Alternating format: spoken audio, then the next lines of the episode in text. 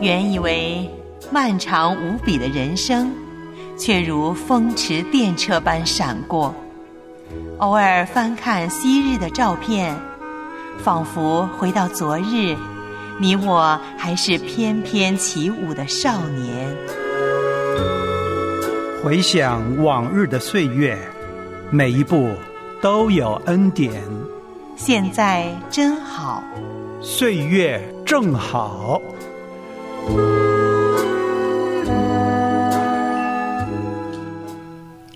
亲爱的家人们，这里您正在收听的是《岁月正好》，我是你的好朋友叶兰。在今天的故事人生，继续为您讲述现代新闻业之父丹尼尔·迪福的故事。朋友，你的人生有什么目标吗？有目标的人生可以帮助我们在机械化的生活中注入活力，点燃希望。岁月正好，故事人生栏目，叶兰带你一起走进有目标的人生，用他人的经历来伴你一段人生旅程。向过去挥挥手，向失意甩甩头，拥抱现在。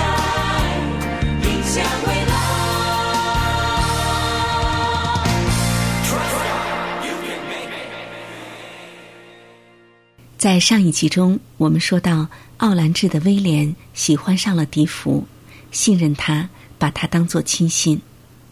但是，威廉的早逝改变了许多事情。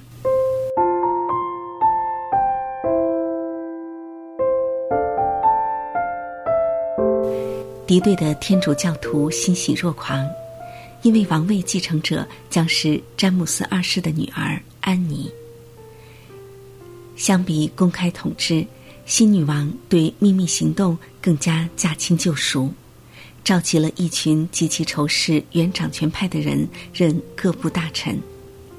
反辉格党、反更正教的新任大臣们让迪福命悬一线，因为笛福锐利的笔锋老是抽打这些人，他们报仇的时刻到了。高层教师们之前忙着严惩不从国教者。笛福坚定地捍卫不从国教者，写了一本匿名小册子，意图引起公众的同情。这本小册子以非常傲慢的口气怂恿政府对不从国教者采取最极端的措施。笛福写道：“拔除这种异端的毒草，如果颁布严苛的法律。”规定把参加非国教秘密聚会的人驱逐出境，把传道人绞死，那这事很快就了结了。令迪福恐慌的是，这本小册子并没有引起公众的同情，相反，人们普遍将其当作正儿八经的话加以赞同。一位知名的教士写道：“除了圣经和神圣注解之外。”我认为这本小册子是我最珍视的了。不从国教者们大为反感，继而愤怒的反击。因此，迪福站出来解释，表明他就是作者，他的仇家等的就是这个。内政大臣诺丁汉伯爵裁定，这本小册子嘲弄了神职人员，破坏和平，应当马上逮捕迪福。恐惧的迪福躲了起来。他太清楚了，诺丁汉会以滔天罪行之名把他扔进新门监狱，他只能在那里灰头土脸的度过余生，与社会渣子为伍。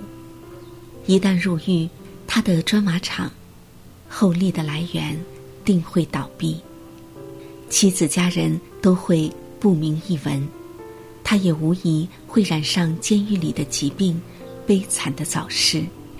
日子一天天过去，他听说越来越多的官员受命搜捕他。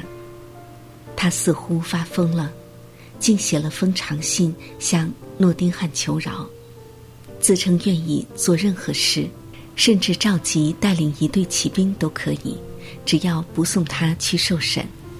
但诺丁汉要的是羞辱他，让他闭嘴。通缉令这样描述道：“他中等身材，大约四十岁，褐色皮肤，深褐色头发，戴假发，鹰钩鼻，尖下巴，灰色眼睛，嘴边有颗大痣。”几个星期之内，绝望的迪福就落网了，被投入新门监狱。那里梦魇般的环境和人，在他记忆中永远无法磨灭。多年以后，他的小说中有些片段就是这段经历所启发的。然而，最糟糕的事还在后头。他在法庭上认罪了。因为他的律师给了他错觉，使他误以为自己安全了，相信自己会没事，获得释放。但他受的打击超过了想象，法官判决加释三次，并终身监禁。判决后，在黑暗的石造囚室里，他躺在粗糙的长木凳上发抖，感觉人生走到尽头了。突然。一条逃命之道闪现在他脑海中，他瞬间惊呆了。从前还从未发生过这种事。一阵暖流漫过了他全身，自信和乐观复苏了。他从长凳上一跃而起，拿起纸笔。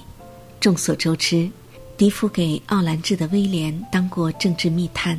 干的活儿就是搜集所有一线政客们龌龊的秘密和狡诈的诡计。如果这些秘密流出一点儿，许多重要人物都会身处险境，面临起诉和失败。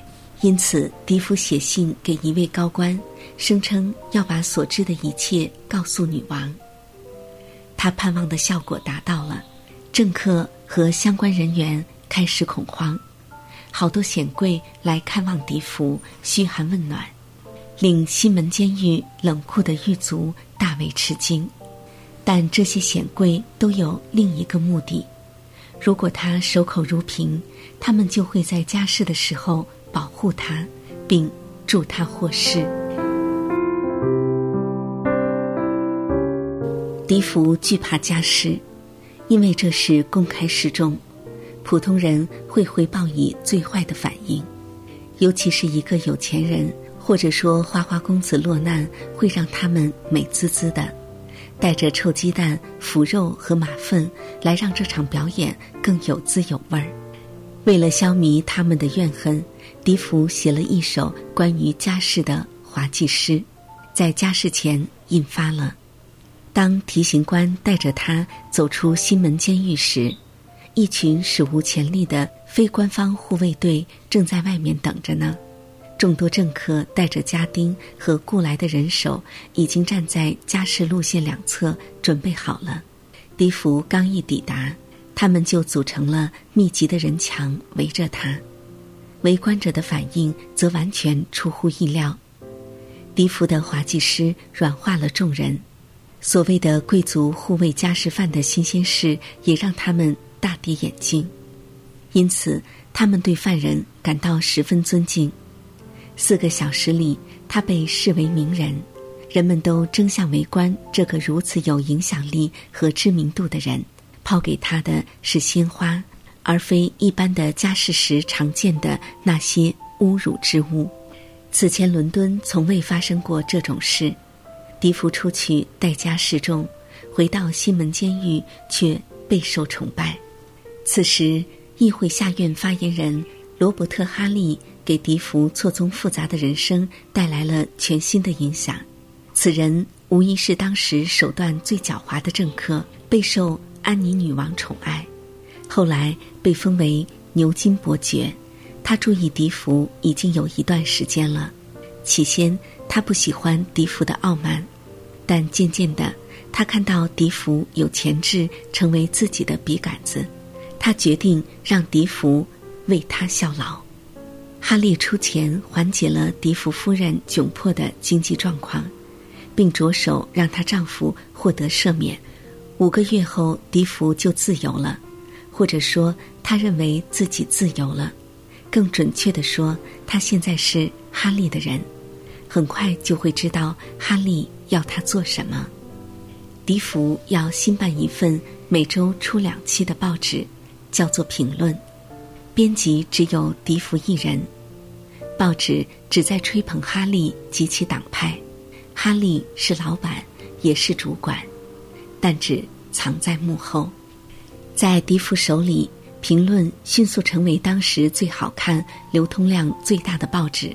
九年时间里，不仅大大影响了公众的看法，而且完全为新闻业的报道和叙事带来了新潮流。正是这份报纸给迪福身后带来了盛誉。后来，他被称为现代新闻业之父。他不知疲倦地报道新闻、撰写评论，把发行次数增加到每周三次，并使流通范围拓展到全国。在个人生活方面，迪福仍然极其爱慕财富、人们的称赞和名声。西门监狱对他的羞辱只奏效了短暂的一段时间。他很快又像从前一样疏远了妻儿。迪福在风起云涌的政界中心度过了一年又一年。哈利失势了，换了党派，两年后又被安妮女王任命为财政大臣，即当时的首相。迪福不得不放下自尊，跟着他的主人改变政策，改换门庭。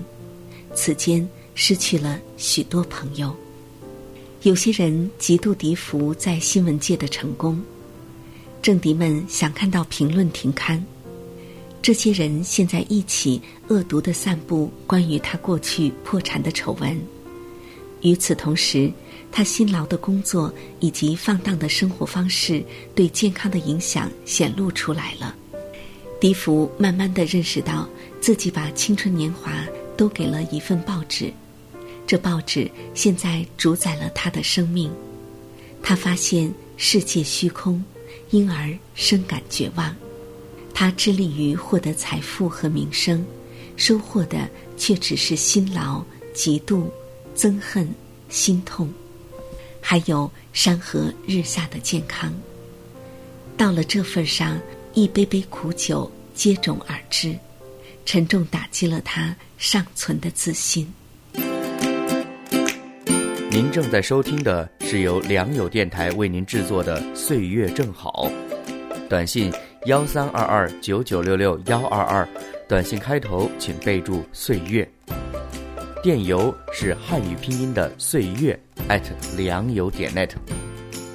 欢迎您来信与我们分享您听节目的心得，或者分享属灵光景、带导事项。无论您在人生的哪个阶段，有主的陪伴。就是岁月正好。